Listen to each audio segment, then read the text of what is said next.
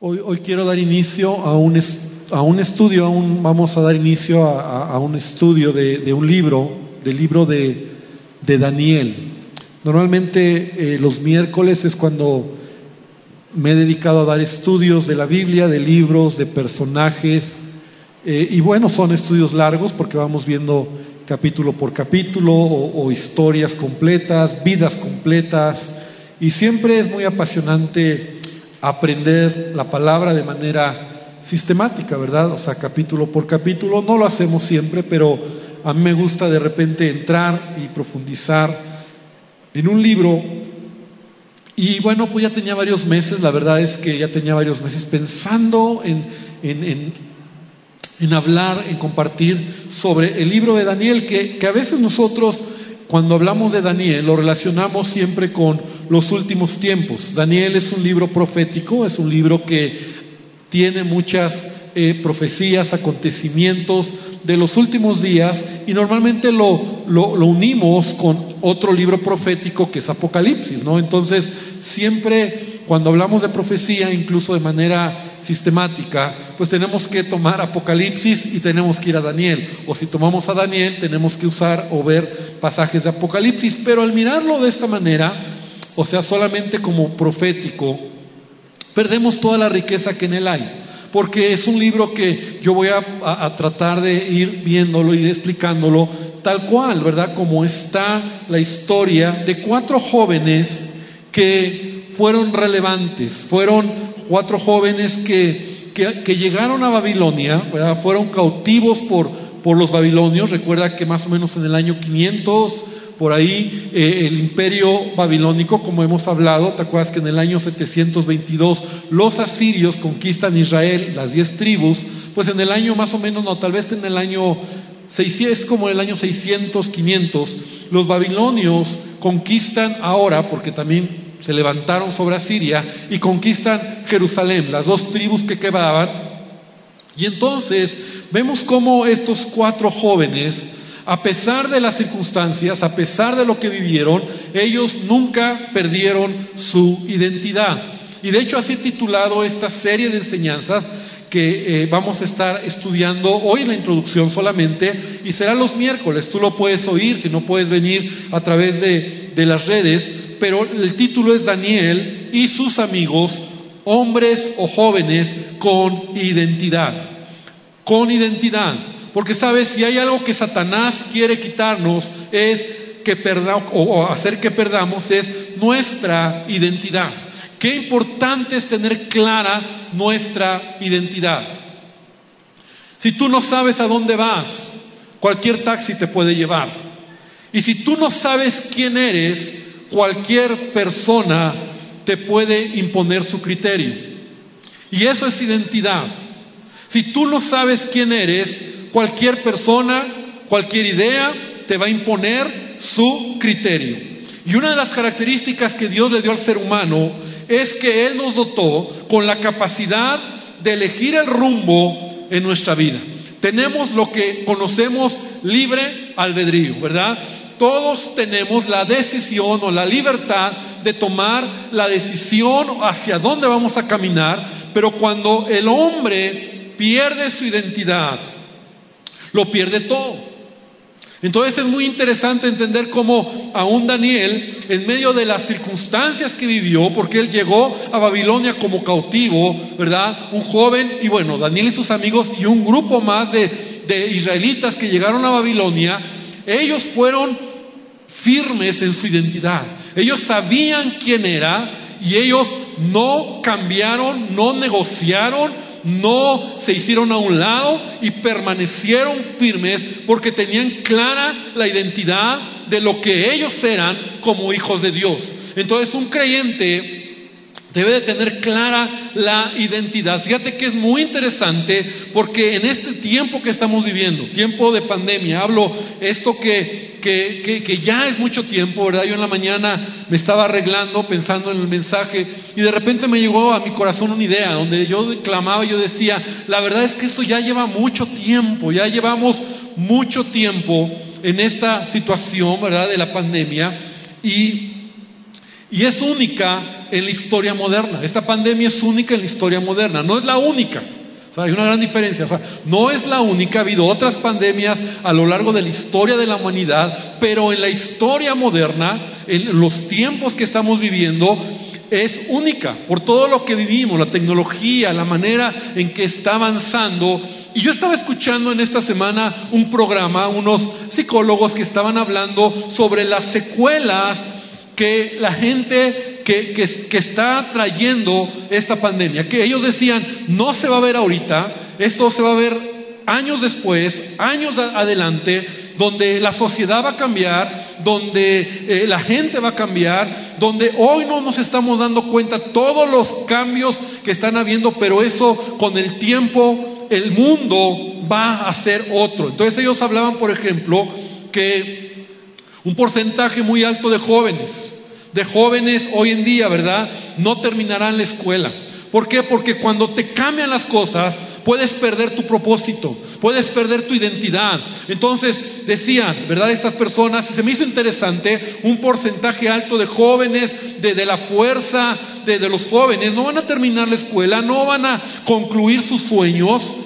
Hablaban de los adultos, 40, 50 años, 60 años, adultos que hoy en este tiempo han perdido sus trabajos que tenían cierta estabilidad económica, que en cierta manera ya era, somos, ¿verdad? Yo soy en ese rango, pero son adultos que, que a lo mejor ya tenías clara visión del futuro, de que ya veías que así vas a avanzar y hoy te ha cambiado todo. Hoy hay confusión, hoy hay dudas, hay temores, tu economía se ha afectado, tu trabajo, has perdido el trabajo, no hay trabajo, la economía está mal y está hablando acerca de adultos, ¿verdad? Que que están siendo afectados, niños que están estudiando desde casa.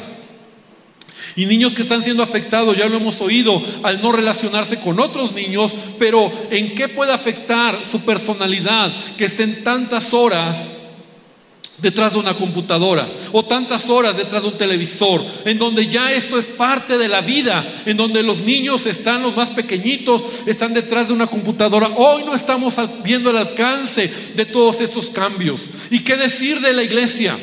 ¿Qué decir de creyentes que hoy han perdido el rumbo, verdad? En donde en medio de esta adversidad, de esta pandemia, hay muchos creyentes que su relación con Dios se ha perdido, se han alejado de Dios se han desconectado de Dios, se han desconectado en su vida y en su relación con Jesús. Ahora, esto es muy importante entender, porque mi identidad no es definida por lo que siento, mi identidad no es definida por las circunstancias, mi identidad no es definida por las voces que yo escucho, sino que mi identidad está definida por lo que dice la palabra de Dios. ¿Cuántos dicen amén? Mi identidad es cuando yo entiendo que soy un hijo de Dios. Mi identidad es cuando yo, como creyente, tengo claro quién soy yo y a dónde voy. Y a veces los problemas, las circunstancias, las dificultades nos pueden llevar a perder el rumbo. Y vamos a aprender eso como Daniel no lo hizo. Porque incluso hay un gran ejemplo que podemos tomar de una nación que a lo largo de, la historia no ha perdido su identidad. ¿Sabes quién es? La nación de Israel. El pueblo de Israel. Hoy en día, después de miles de años que han sido llevados cautivos, los han matado, los han escupido, se han burlado de ellos. El pueblo de Israel tiene una identidad clara son una nación que tiene una identidad. Y te voy a decir por qué. Porque si algo Dios quiso meter en el corazón, en los huesos del pueblo de Israel, es que tuvieran clara la identidad de lo que ellos eran. Tú puedes leer en la Biblia cómo Dios va formando una nación desde los patriarcas, ¿verdad? Desde Abraham, cuando él empieza a hablar a los patriarcas, pero no es sino cuando ellos salen de, de Egipto, cuando ellos están en el desierto, y en el crisol del desierto, esto, esto, es interesante, no me voy a detener mucho, pero en el crisol del desierto, en la prueba, en el momento donde ellos están caminando hacia la tierra de Canaán, porque no es en Canaán donde Dios les da la identidad, sino es en el desierto donde Dios les habla y les dice lo que ellos son y lo que ellos van a hacer. Clava en su corazón una identidad. Y son un pueblo que tiene una identidad clara. Entonces en el desierto, ¿verdad? Solamente por mencionar cuatro puntos, les enseña qué adorar y cómo adorar. Les dice, solo tendrás un Dios y a Él adorarás. Solo será Jehová tu Dios. Él, a Él adorarás. Y Él será lo primero en tu vida. Y no solamente le dice a quién adorar, sino les dice, y cuando me busques, yo te voy a responder. Yo voy a estar ahí. Les dice, yo soy tu Dios. No vas a ir con ídolos, no vas a hacerte imágenes, no te vas a hacer figuras. Yo te voy a decir quién es tu Dios. Yo soy tu Dios. Les enseña cómo adorar a Dios. Les enseña y les da también leyes comunitarias. En la palabra vemos, ¿verdad? Cuando les enseña cómo vivir como individuos, cuidar el respeto, la propiedad, cómo resolver los problemas, cómo ajusticiar a los malos.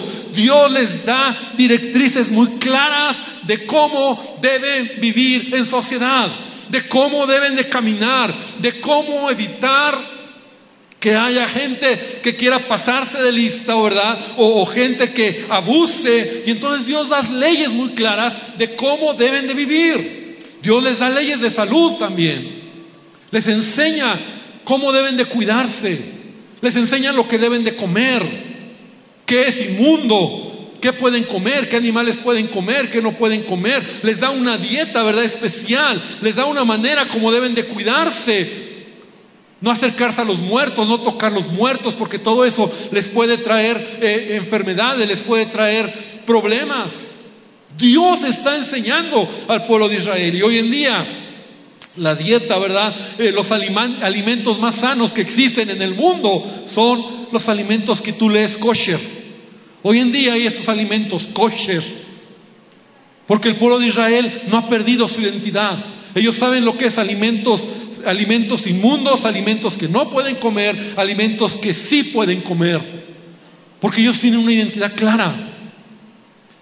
Les dio instrucciones sobre el culto, y déjame decirlo de esta manera, sobre su religión, celebración de fiestas, ofrendas, sacrificios, vestimentas cómo adorar a Dios, cómo acercarse a Dios. Entonces todo esto Dios se los da en el desierto. Dios les habla y les muestra lo que ellos serían y les dice, tú eres un pueblo santo, tú eres un pueblo especial, tú eres mi pueblo. Entonces hoy, a pesar de todo lo que Israel ha pasado, más de cuatro mil años, la nación de Israel tiene una identidad única.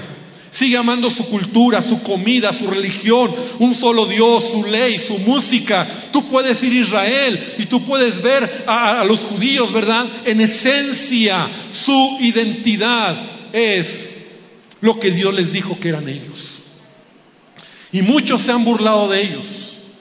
Les escupieron en la cara, los mataron, les quitaron todo, Muchas veces fueron, y a la fecha, ¿verdad? Hoy en día, muchos israelitas o judíos son menospreciados a causa de su, de su sangre, de, de lo que son. Pero ellos jamás han perdido ni perderán su identidad. Qué importante entonces, iglesia, entender que la identidad te da destino y te da propósito la identidad del creyente y tenemos que aprender de eso. La identidad de un hijo de Dios. No lo alcanzamos a mirar. Tenemos que aprender. Israel lo ha perdido todo, muchas veces, como te decía, pero nunca su identidad. Por eso Israel hoy en día es un milagro. Porque cuando tú tienes una identidad clara en la vida, todo te puede pasar. Pero tú sabes quién eres. Tú sabes que eres hijo de Dios. Tú sabes que eres bendecido. Tú sabes que eres prosperado. Tú sabes que eres un hijo, una hija de Dios. Tú sabes cómo actuar. Y aunque el mundo se burle, aunque el mundo te diga, aunque el mundo cambie ideas, tú tienes una identidad clara como hijo de Dios. Y si tienes una identidad clara, entonces tu vida será bendecida. Da un aplauso fuerte a nuestro Dios. Y eso es lo que vamos a aprender de este libro de Daniel. Cuatro jóvenes que, que nunca perdieron su identidad, se mantuvieron firmes a pesar de todo el dolor que vivieron, a pesar de ser desarraigados de su hogar. Yo pienso cada vez que leo Daniel que incluso familia de ellos fueron muertos en la conquista de Babilonia. Yo pienso que familiares de estos jóvenes, tal vez sus padres, sus hermanos, primos, los mataron en Jerusalén. Fueron desarraigados de su hogar. Pero ellos tenían una clara visión de quiénes eran. Y perdieron todo, pero jamás su identidad. Porque ellos eran hijos de Dios. Y actuaron en consecuencia. Y aunque hoy solamente es la introducción de este libro, yo quiero a manera de introducción entender, eh, que compartir, perdón, transmitir un poco que, veamos si no acaso yo estaré perdiendo mi identidad. Porque si pierdes tu identidad, lo pierdes todo. Porque la falta de identidad en tu vida, la falta de identidad en tu vida, escúchame bien, va a crear incertidumbre, tristeza, pobreza, dolor. La falta de identidad en tu vida te va a hacer perder el rumbo. Por eso, abre tu Biblia en Daniel, capítulo 1, rápido. Vamos a hablar un poco acerca de estos tres hombres, de estos cuatro jóvenes. Daniel 1, capítulo 1, versículo 1 y empieza, empieza diciendo, en el año tercero del reinado Joacim, rey de Judá, vino Nabucodonosor, rey de Babilonia, a Jerusalén y la sitió. ¿no? Nabucodonosor en ese tiempo, rey de Babilonia, es el responsable de conquistar una parte, primer, en primera etapa, Jerusalén, y la sitió. Y el Señor entregó en sus manos a Joacim, rey de Judá, y parte de los utensilios de la casa de Dios y los trajo a la tierra de Sinar, a la casa de su Dios, y colocó los utensilios en la casa del tesoro de su Dios. Y dijo el rey a Aspenaz, rey de Aspenaz, jefe de los eunucos, que trajese de los hijos de Israel, del linaje real de los príncipes, muchachos en quienes no hubiese tacha alguna, de buen parecer, enseñados en toda sabiduría, sabios en ciencia y de buen entendimiento e idóneos para estar en el palacio del rey. Estas eran las características de estos jóvenes que pudieran llegar ahí. Dice, y que les enseñase las letras, la lengua de los caldeos, y les señaló el rey ración para cada día, de la provisión de la comida del rey y del vino que él bebía, y que los criase tres años. Ahí ponle, tres años que los criase tres años para que al fin de ellos, de los tres años, se presentaran delante del rey. Y entre estos estaban Daniel, Ananías, Misael y Azarías, de los hijos de Judá. A estos el jefe de los eunucos les puso nombres, o sea, les puso un sobrenombre. A Daniel le puso Beltzazar, a Ananías Sadrach, a Misael Mesac y a Azarías Abednego. Y Daniel propuso en su corazón no contaminarse con la porción de la comida del rey, ni con el vino que él bebía, y pidió por tanto al jefe de los eunucos que no se le obligase a contaminarse. Y puso Dios a Daniel en gracia y en buena voluntad con el jefe de los eunucos. Y dijo al jefe de los eunucos a Daniel, temo a mi señor el rey, que señaló vuestra comida y vuestra bebida, pues luego de que él vea vuestros rostros más pálidos que los de los muchachos que son semejantes a vosotros, condenaréis para con el rey mi cabeza. O sea, el eunuco le dijo, si tú, si yo permito que tú comas solo lo que me estás pidiendo, que le estaba pidiendo solo comer verduras y agua, entonces le dijo, pues si el rey se da cuenta que tú estás más flaco, porque de ahí muchos toman lo que es el ayuno de Daniel y otros dicen, pues es una buena dieta y vas a bajar de peso. Entonces dijo Daniel a Melzar, que estaba puesto por el jefe de los eunucos sobre Daniel, Ananías, Misael y Azarías, te ruego que hagas la prueba con tus siervos por diez días y nos den legumbres a comer y agua a beber y compara luego nuestros rostros con los rostros de los muchachos que comen de la ración de la comida del rey y haz después con tus siervos según veas. Y consistió pues con ellos en esto y probó con ellos diez días. Y al cabo de los diez días pareció el, el rostro de ellos mejor y más robusto que el de los otros muchachos, que comían de la porción de la comida del rey. Y así pues Melzar se llevaba la porción de la comida de ellos y el vino que habían de beber y les daba legumbres. Hasta ahí. Solamente vamos a ver un aspecto de esta historia tan interesante. Como te decía, Llega Daniel ahí. Llega Daniel con sus amigos, ellos son judíos, son de la parte más noble de Israel, ¿verdad? Es gente preparada, es gente que de alguna manera eh, buscaban al Señor y cuando llegan ahí, les empiezan a cambiar todo. Les arrebatan, ¿verdad? Les, les van a enseñar a hablar caldeo, les van a cambiar incluso tal vez las vestiduras, les cambian el nombre, y todo lo que ellos están haciendo, ¿verdad? El Babilonia, Nabucodonosor, es porque lo que quiere es hacer un cambio en ellos. Es decir, un cambio de cultura, un cambio de costumbres, de, de muchas cosas y es interesante porque para empezar debemos entender que Babilonia en la Biblia representa el sistema mundial o el sistema de este mundo, el sistema que está en contra de Dios. Cuando tú encuentras desde Génesis, Babel, ¿verdad? De ahí viene Babilonia que significa confusión. Desde Génesis está la palabra Babel y cuando encontramos esta historia, Babilonia es una nación que está en contra de Dios. Por otro lado está Jerusalén. Entonces es Babilonia entrando y destruyendo Jerusalén. Todo esto es profético porque en la Biblia, en Apocalipsis, tú encuentras la gran Babilonia, la ramera. Babilonia, que es el sistema religioso y mundial que engañará a todas las naciones y finalmente será destruido y la nueva Jerusalén será establecida en esta tierra. Entonces, Babel, Babilonia, no es coincidencia lo que estamos mirando. Encontramos cómo Daniel está entrando a un sistema, a una cultura, a una manera de vida que es totalmente opuesta a lo que él era y a lo que él había aprendido. Y esto me habla de lo cuando un creyente se aleja de Dios, cuando un creyente no tiene clara su identidad, Babilonia, que es el mundo, te va a querer cautivar. Porque ve qué interesante.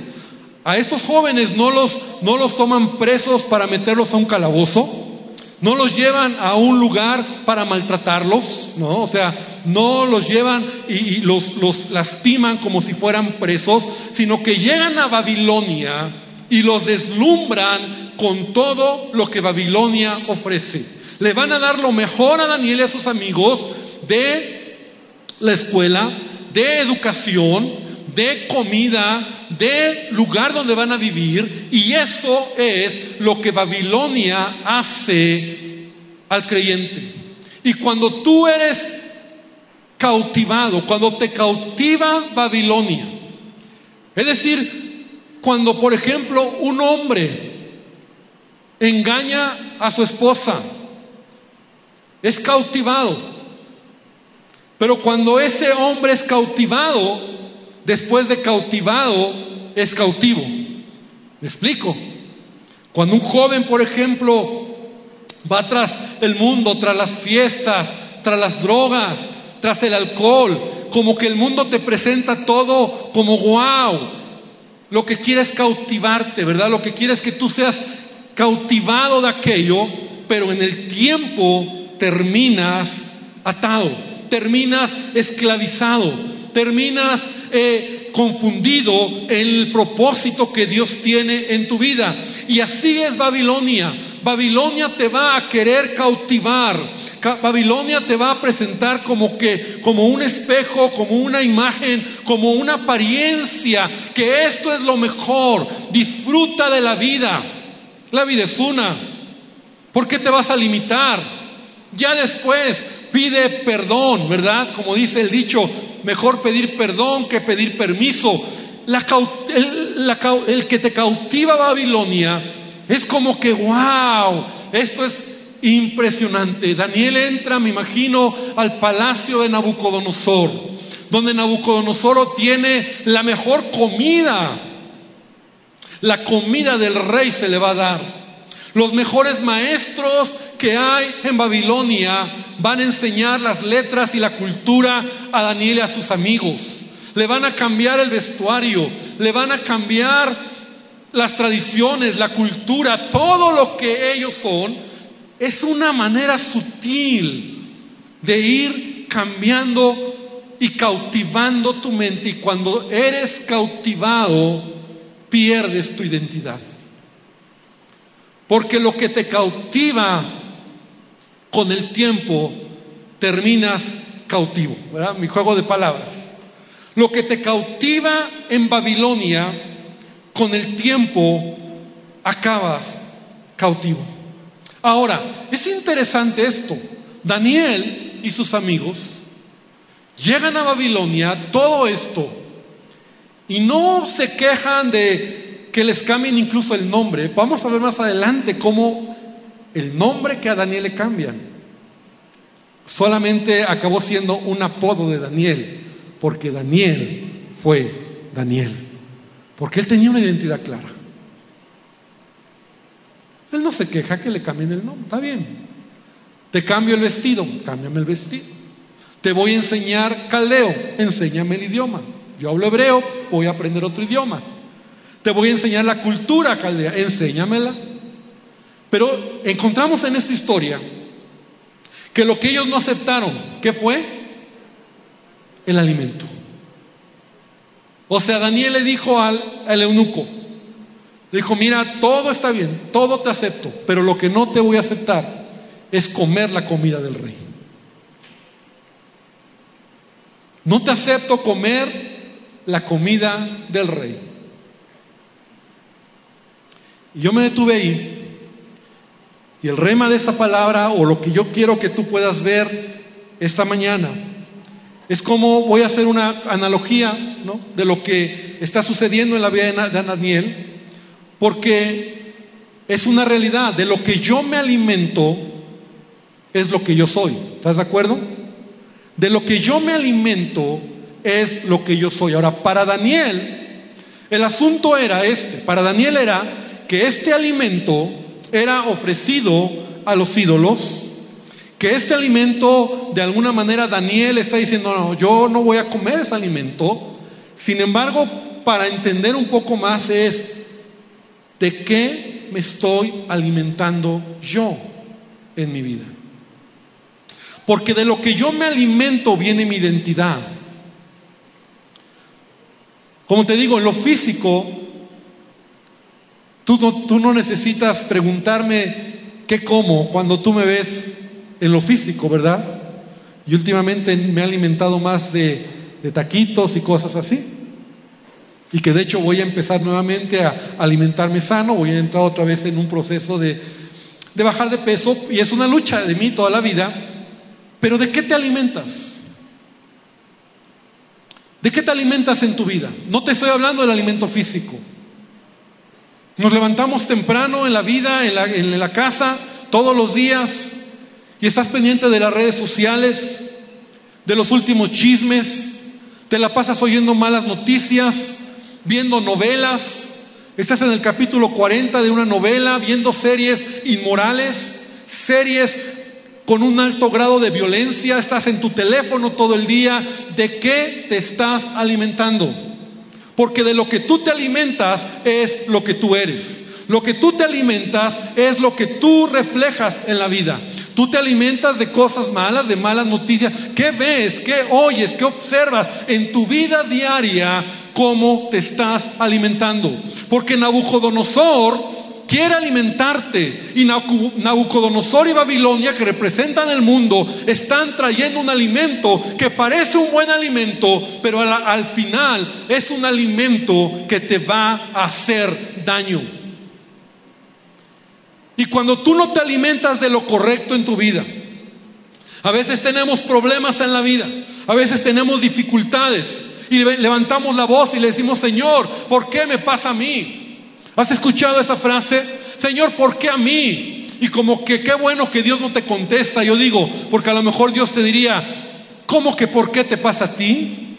Si Nabucodonosor es el que te alimenta, te hartas de comer de Babilonia, porque Babilonia nos da de comer.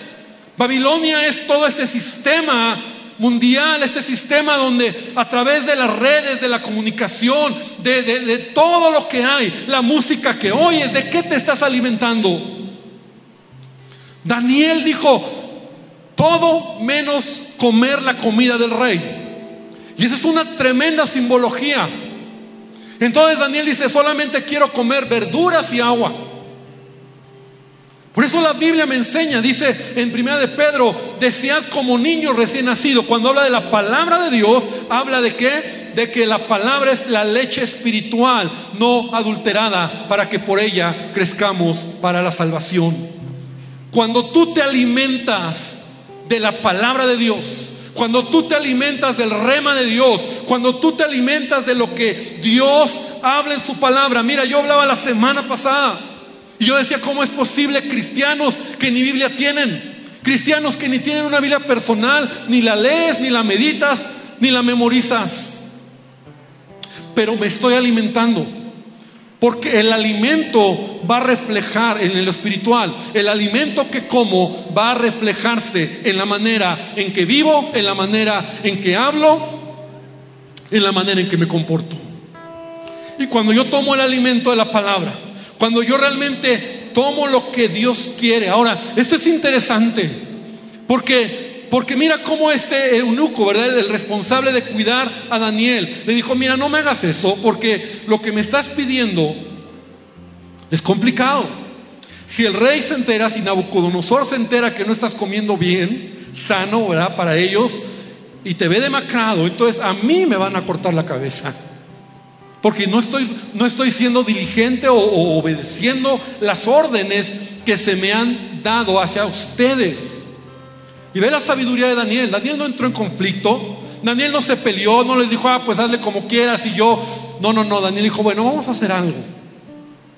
Diez días. Solo diez días. Y en diez días, dice el versículo 15, que en diez días revisa nuestro, cómo estamos. Si te parece. Y entonces el eunuco dijo, está bien, por 10 días te voy a dar de comer solo agua, perdón, sí, agua y legumbres. Y al cabo de los 10 días pareció el rostro de ellos que dice, mejor y más robusto que el de los otros muchachos. El rostro de ellos pareció que mejor. Repite conmigo, mejor. Mejor. ¿Sabes cómo sabes? ¿Sabes cómo hay una evidencia en tu vida que te estás alimentando bien? Que te alimentas de la palabra de Dios porque cada día estás mejor en tu vida. Porque tú como creyente estás mejor, porque estás mejor en tu familia, porque estás mejor en tu casa, porque estás mejor en tu matrimonio, porque estás mejor en tu trabajo, en tus negocios, porque estás mejor, porque cuando te alimentas de la palabra de Dios, entonces tú estás mejor. Amén. Da un aplauso a nuestro Dios. Pero el que es seducido por Babilonia, el que se alimenta de la basura de Babilonia, de esa apariencia, entonces cada vez está peor. No estás mejor. Las cosas son cada vez peor en tu vida y sientes que estás peor porque el alimento, la palabra de Dios es vida. Jesús dijo, las palabras que yo les he hablado son que espíritu y son vida. Entonces yo debo de alimentarme correctamente de la palabra del Señor. Ahora el eunuco se da cuenta. Después de 10 días ve que Daniel y sus amigos están mejor. Están mejor. Cuando tú tienes clara tu identidad, cuando tú eres obediente a la palabra, cuando tú amas la palabra, lees la palabra, meditas en ella, cuando estás en la presencia de Dios, entonces tú estás mejor. Pero no termina ahí. En el versículo 20 dice que cuando pasaron tres años, porque ¿cuántos años tenían que pasar para presentarse con el rey? Diez años. Y se presentó Daniel con Nabucodonosor y sus amigos. Y dice que en todo asunto de sabiduría e inteligencia que el rey les consultó, los halló, ¿cuánto? Diez veces mejores que todos los magos y astrólogos que había en todo su reino. O sea, no fue mejor, fue diez veces mejor. Hermano, esto es tremendo. Cuando tú entiendes la identidad en tu vida como hijo de Dios, yo soy más que vencedor. Yo soy hijo de Dios. Yo puedo caminar en medio de las circunstancias. Jehová es mi pastor y nada me faltará. Cuando tú entiendes tu identidad como hijo, hermano, no solamente estarás mejor, yo te digo hoy, esta mañana, estarás diez veces mejor.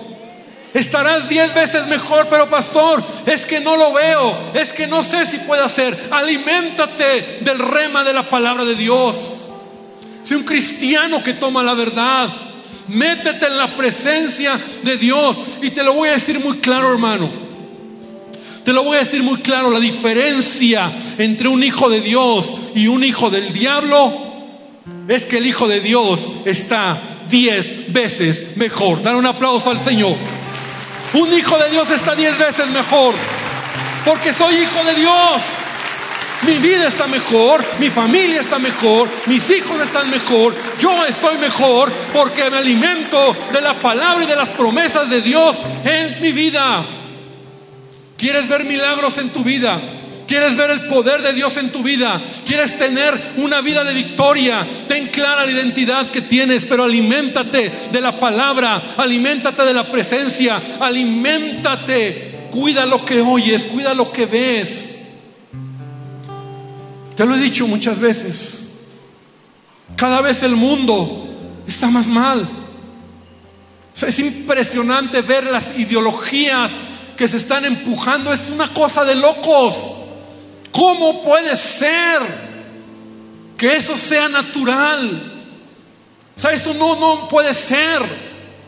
Pero el mundo, ese es el alimento que está dando la comida de Babilonia y Nabucodonosor está alimentando con algo que parece cautivante, pero al final te cautiva, te destruye, te ata. Por eso Daniel se detuvo, se paró firme y él dijo, está bien, puedes cambiar muchas cosas, pero lo que no voy a permitir es el alimento que, el rey me va a dar. Ya lo dije, porque aparte era un alimento ofrecido a sus ídolos. Pero él no permitió que Nabucodonosor, símbolo tipo de Satanás, le diera de comer. Y de ahí nos hemos tomado del ayudo de Daniel y, y está bien, pero por eso a veces perdemos el hilo de lo que realmente significa. Porque aunque solamente eran verduras y agua, y es normal o lo natural es que las verduras y el agua te hagan adelgazar. No que te hagan estar más robusto. Si te hacen verte más sano. Pero ellos comían sano. ¿Me explico? Sin embargo, ellos pudieron entender quiénes eran. Cuando tú tienes una identidad clara, tú no dejas que Babilonia te alimente con su basura. Yo no puedo censurar lo que Netflix pone, toda su basura, o todos los demás canales, o todo lo que veo en las noticias, o todo lo que está aquí en mi teléfono. Sea, no puedo censurarlo en un sentido de que de, ya no exista, que se quite, no, hermano. Y cuando pasa algo como cristianos, nos preocupamos y nos asustamos y se hacen marchas y se levantan firmas y está bien pero de verdad quieres ser un creyente que no está siendo contaminado por Babilonia ni alimentado por Babilonia, censúralo en tu mente y en tu corazón. Yo no voy a permitir que esa basura entre a mi mente, a mis ojos, a mi vida. Yo no voy a permitir que esa basura de música, esa basura de ideologías, esa basura que el mundo está dando de comer, me alimente. Yo voy a dejar que sea la palabra lo que me alimente. Porque esta palabra es vida y esta palabra bendice mi vida. Y cuando yo me alimento, voy a recibir burlas. Eres un tonto, eres un religioso. Te van a escupir en la cara te van a decir que estás contrario a lo que el mundo y, como dicen ahora, la modernidad, ¿no? Eres, estás retrógrada, mil años antes. ¿Qué? Un creyente que tiene una dieta sana es diez veces mejor que lo que Babilonia ofrece. Amén. Es diez veces mejor. Es diez veces mejor. Es diez veces mejor. Porque Dios está conmigo.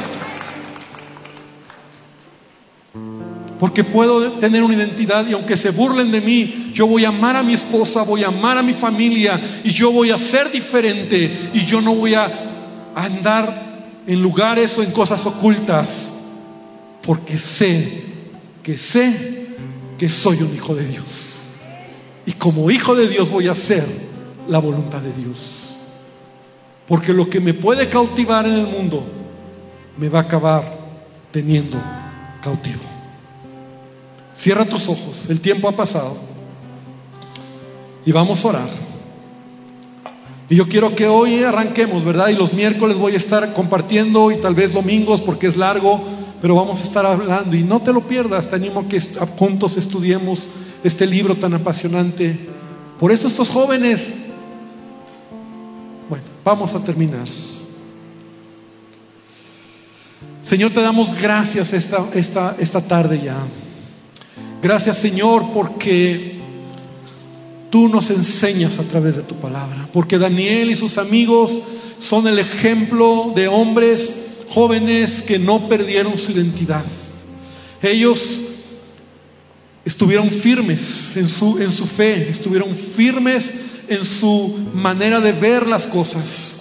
Y Padre, aunque Babilonia los quiso cautivar, aunque Babilonia se presentó con lo mejor y con lo más lujoso y con lo, más que puede ofrecer, ellos prefirieron mantenerse estables en su fe. Y su alimento, aunque parecía poco, fue un alimento que fue beneficioso para su cuerpo. Y hoy yo te pido por tu iglesia. Y hermano, yo te invito a que tú tomes decisiones. De verdad, es tiempo que tú tomes la Biblia en serio.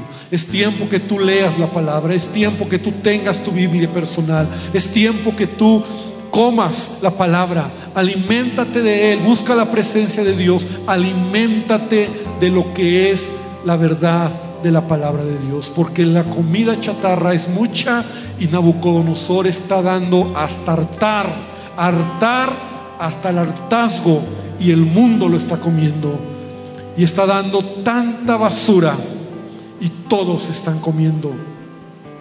Pero que nosotros podamos levantarnos en medio de una cultura contraria, en medio de una nación o de un país o del mundo que es como Babilonia para ser como Daniel. Y aun si tú hoy vienes por primera vez, amigo, yo te invito a que tú hoy le digas a Jesucristo, toma el control de mi vida. Has oído una palabra y yo espero que hoy Dios hable a tu corazón y la manera en que tú puedes iniciar esta carrera es diciéndole, ahí donde estás, a Jesús, que Él sea el que tome el control en tu vida. Dile, Señor Jesús, cambia mi corazón, perdóname por toda mala decisión y reconozco que te necesito y te pido que me ayudes, que cambies mi vida, que me perdones por todo pecado. Señor, ayúdame a entender esta verdad. Si he estado en Babilonia, si estoy siendo alimentado por basura, quiero conocerte a través de tu palabra. Bendícenos, Señor, y gracias por tu presencia. Amada iglesia, que el Señor te bendiga, que el Señor te guarde y que puedas ser sensible a esta enseñanza para ser edificado en, la palabra y en la presencia del Señor. Amén y amén, Señor. Da un aplauso fuerte a nuestro Dios y que el Señor les bendiga.